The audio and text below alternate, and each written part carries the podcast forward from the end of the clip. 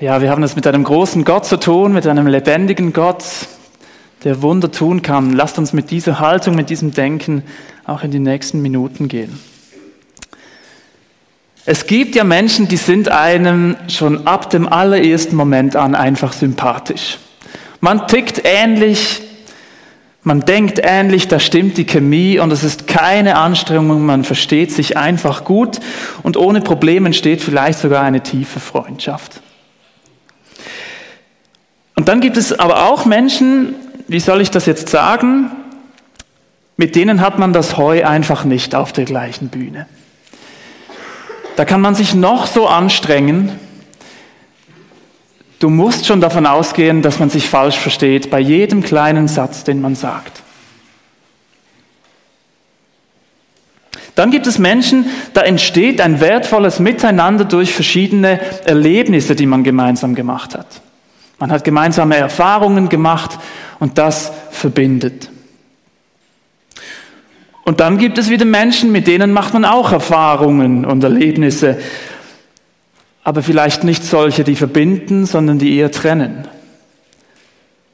Negative Erfahrungen, vielleicht sogar so negativ, dass man eine gewisse Antipathie entwickelt, eine Abneigung und man ist einfach nur froh, wenn man dieser Person nicht allzu oft begegnet und wenn man sich möglichst gut aus dem Weg gehen kann.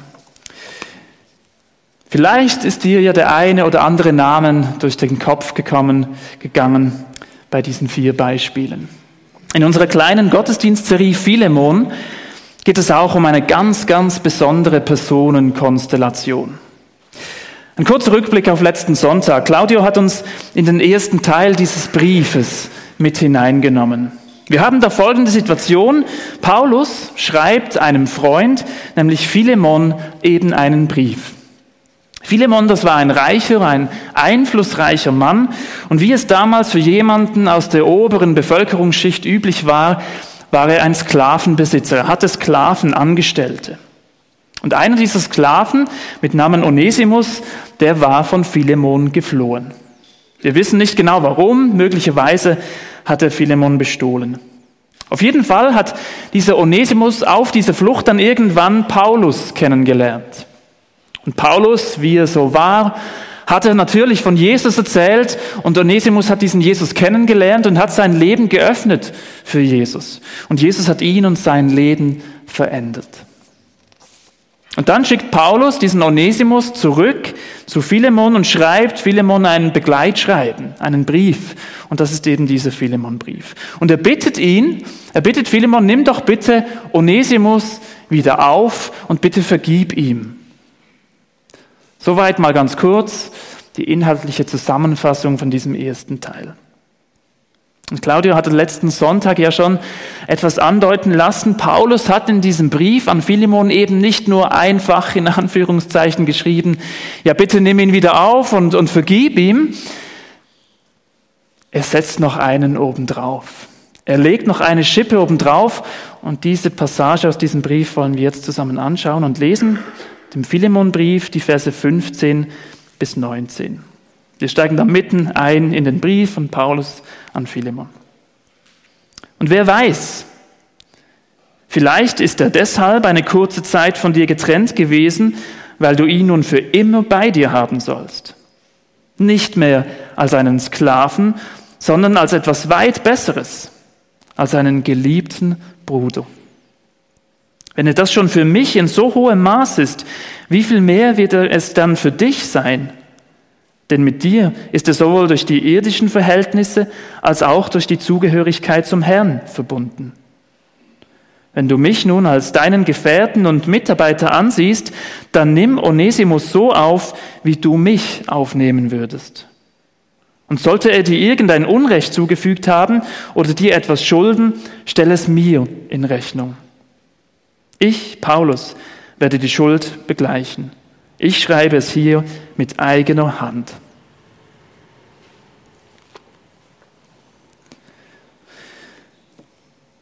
Paulus bittet Philemon in seinem Brief, dass er den geflohenen Sklaven Onesimus ab sofort als geliebten Bruder ansieht und eben nicht mehr als seinen Sklaven.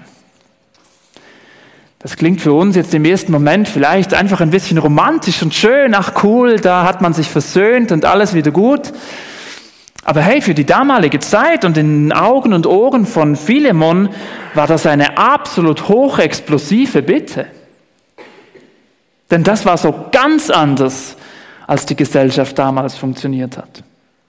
Diese Bitte stellt das Denken von der damaligen Zeit komplett auf den Kopf. Aber lasst uns da mal der Reihe nach vorgehen. Wir müssen uns zuerst eine Frage stellen, was müssen wir uns unter einem Sklaven denn vorstellen? Ich greife nochmal auf, was Claudio schon, schon begonnen hat, letzten Sonntag. Sklaverei in der damaligen Zeit im Römischen Reich war ganz normal. Für uns heute schwierig nachvollziehbar, aber das war so. Das war ein fester Bestandteil der Gesellschaft. Man geht davon aus, dass zu dieser Zeit ungefähr 60 Millionen Sklaven dass es 60 Millionen Sklaven im Römischen Reich gab. Also eine riesige Anzahl an Sklaven. Und wie das Leben von solchen Sklaven oder auch Knechten dann ausgesehen hat, das war sehr unterschiedlich. Im besten Fall waren das, waren das Hausangestellte, aber natürlich gab es ganz oft auch, dass man sehr unmenschlich, menschenunwürdig mit Sklaven umgegangen war. Und ich will diese römische Sklaverei ganz und gar nicht verharmlosen. Ich will sie auch gar nicht schönreden. Aber wichtig für, für unser Verständnis und dass wir das ungefähr einordnen können, ist das zu wissen, diese römische Sklaverei ist nicht vergleichbar mit der amerikanischen Sklaverei. Dort war ja die Sklaverei ganz eng mit der Herkunft oder der Abstammung von einem Menschen verknüpft. Und das war in der römischen Gesellschaft anders. Auch war es zum Beispiel für römische Sklaven viel, viel einfacher und deshalb kam das auch ganz oft vor, dass sich ein Sklave nach einer gewissen Zeit die Freiheit erkaufen konnte. Das war in der amerikanischen Sklaverei auch ganz anders. Das kam teilweise vor, aber viel, viel weniger häufig wie in der römischen Sklaverei. Und trotzdem müssen wir aber einfach knallhart festhalten, vom römischen Recht her hatten die Sklaven damals keine eigenen Rechte. Da müssen wir nichts schönreden. Sie galten nicht als Person, sie galten als Gegenstand des Handels. Sie wurden als Ware angeschaut. Und da war eine ganz, ganz klare Hierarchie. Da war der Sklavenbesitzer, da war der Chef, der war oben. Und der Sklave, der war natürlich unten. Damit ihr es gut seht, würde ich dieses Schild am liebsten hier in die Mitte stellen, aber es wäre einfach falsch. Die Sklaven, die waren ganz, ganz unten. Und vielleicht können einige jetzt dieses Schild gar nicht gut sehen. In diesem Fall passt das wunderbar, denn diese Sklaven damals wurden oft auch einfach nicht gesehen. Sie waren ein Gegenstand, den man nicht beachtet hat. Philemon hätte nach dem römischen Recht von damals Onesimus aufgrund seiner Flucht bestrafen dürfen. Er hätte ihn ins Gefängnis werfen dürfen. Das wäre die normale Reaktion gewesen. Das wäre das richtige Verhalten gewesen in der damaligen Zeit. Ein geflohener, ein entlaufener Sklave wurde als Krimineller angeschaut. Und da galt es, strenge Maßnahmen zu ergreifen. Teilweise sogar die Todesstrafe. Und diejenigen, die nicht zu Tode verurteilt wurden, die hatten Glück.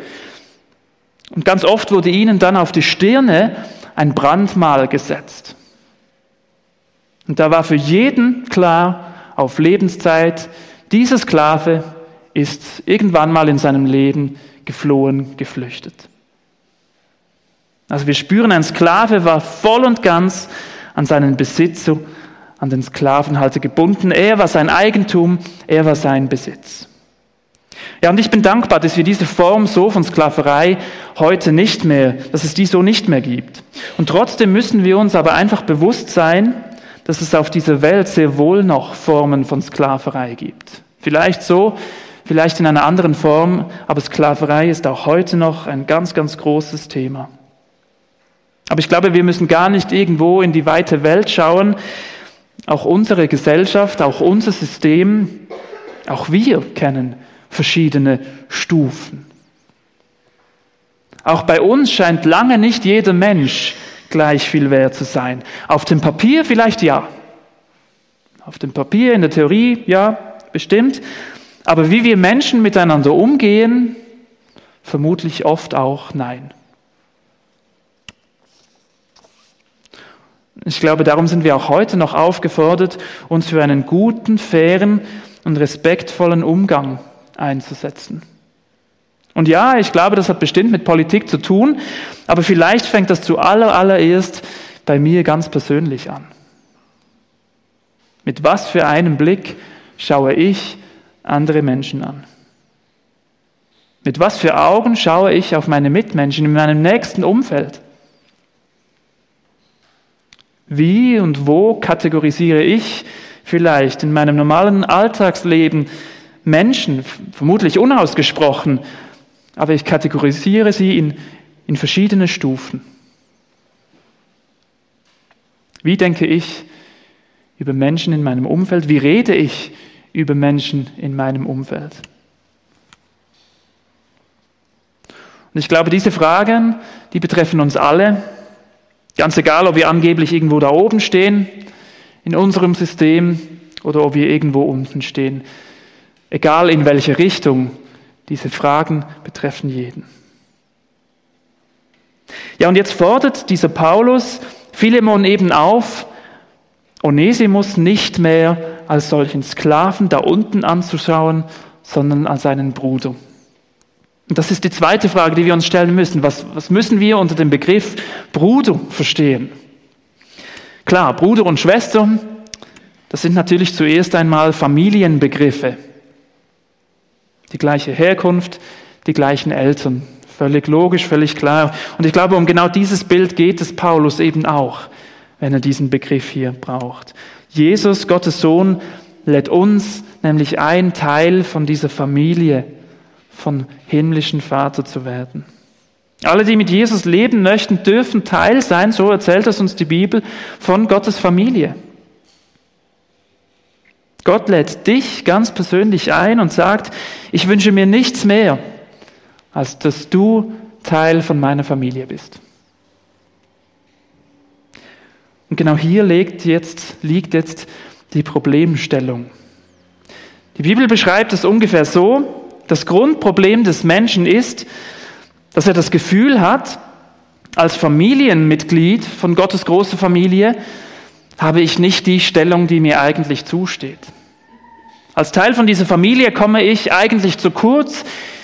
Ich hätte eigentlich lieber einen besseren Platz, eine höhere Stellung. In uns steckt ein ganz, ganz tiefer Egoismus und wir meinen, dass uns eigentlich mehr zustehen würde als wir das momentan haben und erleben. Einige Theologen beschreiben es so, der Mensch will sein eigener Gott sein. Oder eben, er will sein eigenes Familienoberhaupt sein. Ich will sagen, was für mich gut und richtig ist. Und darum beschäftigt sich der Mensch vor allem mit sich selbst. Er denkt an sich und für sich und, und er beginnt so fest, so sehr an sich und sich selbst zu denken, dass er beginnt, sich um sich selbst zu drehen. Er verkrümmt sich regelrecht in sich selbst. Und damit er dann auf seine Kosten kommt, der Mensch, damit er dieses Glück, das er eigentlich erleben möchte, erleben kann, ist er auch bereit, die eine oder andere Abkürzung zu nehmen, um zu diesem Glück zu gelangen. Und das geschieht immer auf Kosten von anderen. Die Bibel braucht hier das Bild, dass wir Menschen deshalb eben Sklaven dieser Sünde sind. So wird es in der Bibel beschrieben. Eben, wir sind so in uns selbst verkrümmt, wir sind so mit uns selbst beschäftigt, dass wir gar nicht anders können, als an uns zu denken und für uns zu tun und zu handeln. Wir sind gefangen in diesem Denken, sagt die Bibel. Aber, und das ist genau die, die gute und so hoffnungsvolle und wunderbare Nachricht der Bibel, was hier beschrieben ist, Jesus hat uns Menschen durch seinen Tod und seine Auferstehung aus dieser Sklaverei der Sünde befreit. Er hat uns freigekauft, er schenkt uns Freiheit. Ganz eindrücklich haben wir es vorhin in diesem Text gelesen. Paulus schreibt seinem Philemon, seinem Freund Philemon, wenn er dir irgendetwas schuldig ist, dann rechne es nicht ihm an, sondern ich übernehme seine Schuld. Ein ganz starkes Bild für das, was Jesus für uns getan hat. Er hat auch gesagt, hey, rechne das Jochen nicht an, rechne das euch nicht an, ich nehme das auf meine Kappe. damit du frei sein kannst. Jesus lädt jeden Menschen ein, nicht mehr ein solcher Sklave dieses elenden Egoismus zu sein, der immer zu Unguten führt, der immer zu Bösen führt, früher oder später. Dank Jesus ist es nicht mehr so, dass wir gar nicht mehr anders können. Dank Jesus haben wir heute schon die Möglichkeit, uns anders zu verhalten. Der evangelische Theologe Hans-Joachim Eckstein, der erklärt es mit lateinischen Worten. Keine Angst, es wird nicht lange, es wird nicht kompliziert. Aber ganz kurz, er erklärt es mit den Worten posse, das ist ein Verb, das heißt können, ähm, imstande sein, fähig sein, und peccare, das lateinische Wort für eben sündigen oder fehlen, auf ein bisschen mehr Deutsch, fehlen, verfehlen, das Ziel verfehlen, sich vergehen. Das bedeutet Peccare. Und ohne jetzt groß ins Detail zu gehen, ähm, will ich euch trotzdem ganz kurz aufzeigen, wie es Eckstein erklärt mit diesen Begriffen. Als Gott den Menschen erschaffen hat, hat er ihn nicht als Sünder, als, als Fehler, der gar nicht anders kann, als zu sündigen, als Fehler zu machen, geschaffen.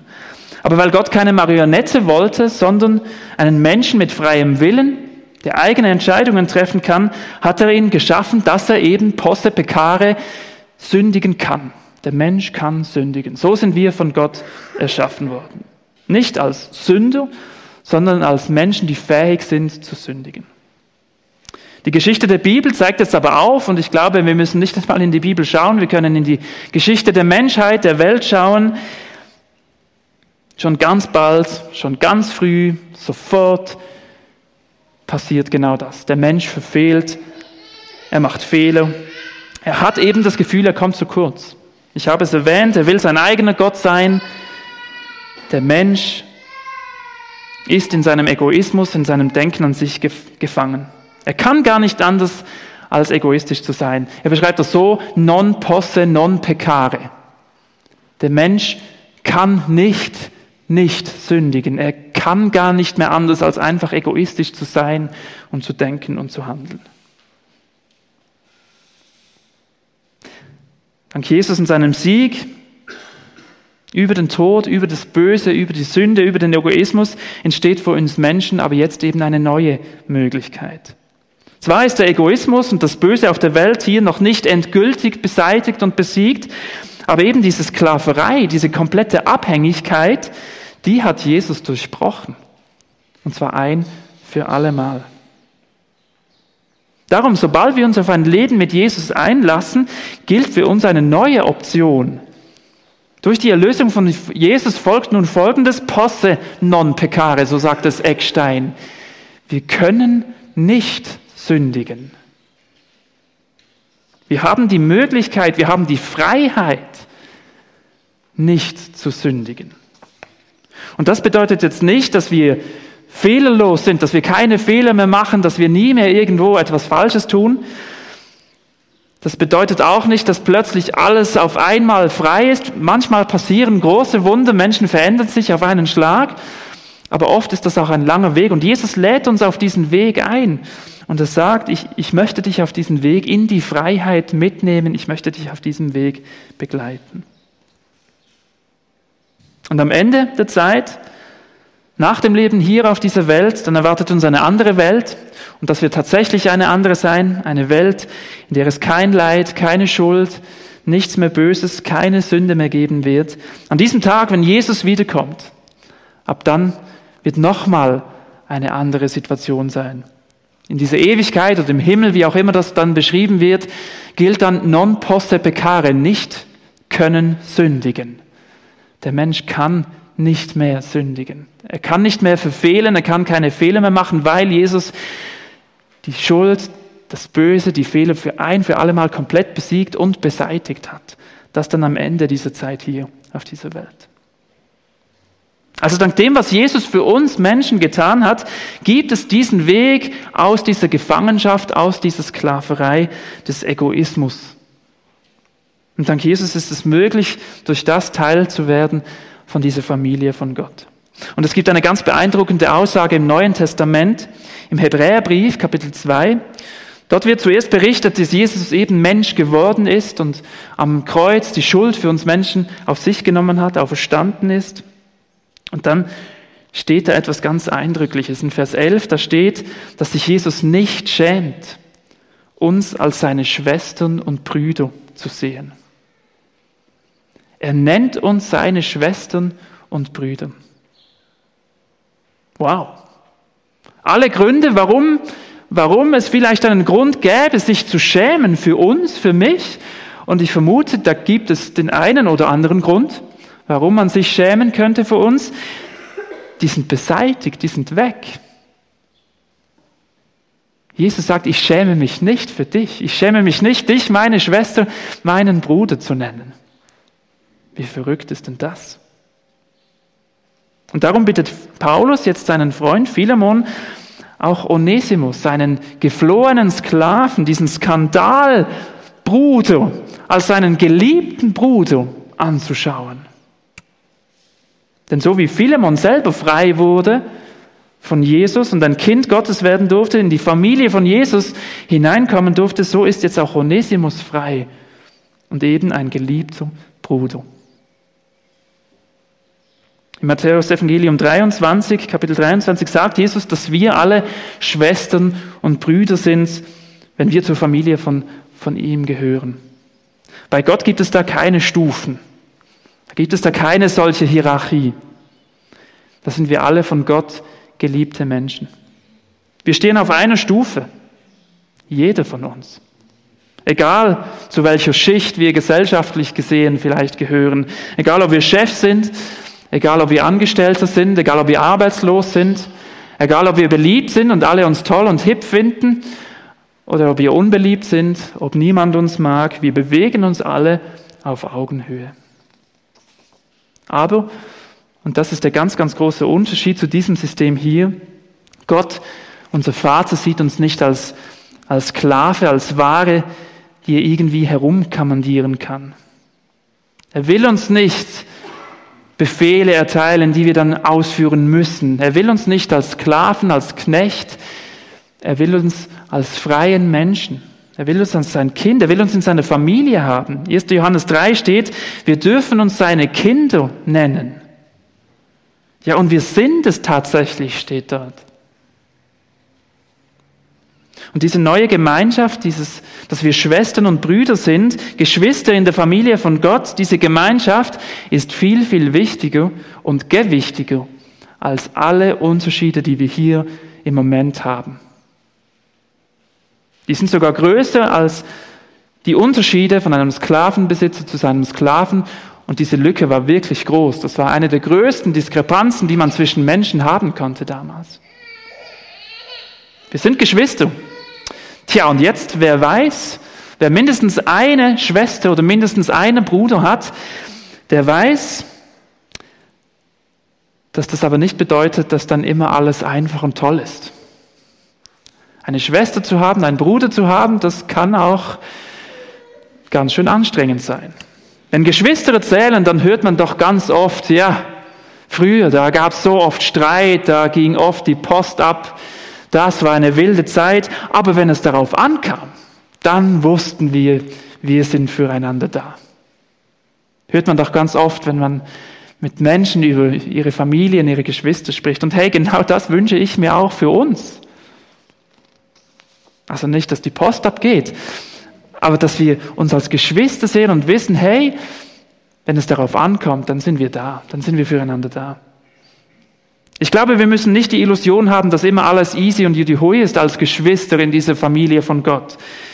Nein, ich glaube, manchmal kann es und darf es auch schwierig und, und unangenehm und kompliziert sein. Und ich glaube, wir müssen auch nicht mit, mit jedem beste Freundin oder jedem bester Freund sein. Geschwister, sagt die Bibel, sollen wir sein. Ja, nicht wir sollen, wir sind es. Wir sind es einfach. Und ich wünsche mir, dass wir um diese Verbindung wissen. Hey, egal wie die Umstände vielleicht sind, egal wie unsere Beziehung momentan gerade ist, wir gehören zusammen, wir gehören zu dieser großen Familie von Gott. Und diese Verbindung, und das wünsche ich mir für uns, die soll stärker sein als diese Diskrepanz, die vielleicht zwischen uns gerade besteht, als alle Unterschiede. Und das bedeutet, dass wir uns als Geschwister vielleicht eben nicht einfach immer nur aus dem Weg gehen können, wenn es schwierig wird. Da müssen wir als Familie vielleicht auch mal zusammen reden und überlegen, wie wir dann weiterhin miteinander unterwegs sein können. Und vielleicht ist das ja eine Frage, die du mitnehmen kannst in diese nächste Woche. Vielleicht kommt dir jetzt eine Schwester oder ein Bruder in den Sinn, wo es dir eben nicht so einfach fällt, sie als Schwester oder Bruder zu sehen. Und vielleicht ertappen wir uns, wenn wir da ein bisschen uns Gedanken machen, dass wir uns halt doch immer mal wieder innerlich auf diese Stufe stellen und auf andere Menschen von oben herabschauen und vielleicht sogar den einen oder anderen als, als Gegenstand sehen. Ja, da. Er müsste doch wissen, was das bei mir auslöst, wenn er das und das sagt und macht. Jetzt hat er immer noch nicht das und das gemacht und ich doch immer denke, das sollte er jetzt aber endlich mal. Und der macht ja nie und sie macht nie das. Kennt ihr das? Auf wen schaue ich vielleicht ebenso von oben herab herunter? Und vielleicht könnte ja ein erster Schritt sein, dass ich persönlich hier diesen, diesen ersten Schritt mache. Ich steige für mich persönlich innerlich herunter und sage, nein, ich will mich auf die gleiche Stufe stellen. Ich mache mir bewusst, dass ich Kind bin von Gott, dass ich zu dieser Familie gehöre. Das habe ich nicht verdient. Das ist genauso Geschenk wie für jeden anderen auch. Und dank Jesus bin ich kein Sklave mehr von unguten und egoistischen Gedanken. Jesus kann mir einen neuen Blick, eine neue Liebe für andere Menschen schenken. Und ich darf Jesus bitten, dass er mir dabei hilft, diesen neuen Blick und diese neue Liebe zu bekommen. Wir nehmen uns einen kurzen Moment Zeit, um darüber nachzudenken und dann steigen wir ein in ein Lied.